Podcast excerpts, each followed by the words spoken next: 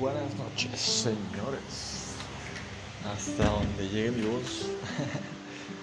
Hoy hablaremos de un videojuego, sí, algo extraño para un podcast, pero me pareció un poco novedoso, así que su nombre es Rainbow Six Siege, del novelista estadounidense Tom Clancy que se convirtió en una saga para videojuegos de computadora desde los años 90 aproximadamente y que actualmente cuenta con millones de jugadores alrededor del mundo y que a través de las grandes plataformas y grandes empresas como Sony, Microsoft, pues se ha dado a conocer y ha tenido una gran revolución. Entonces, nada más, así que vamos a dar.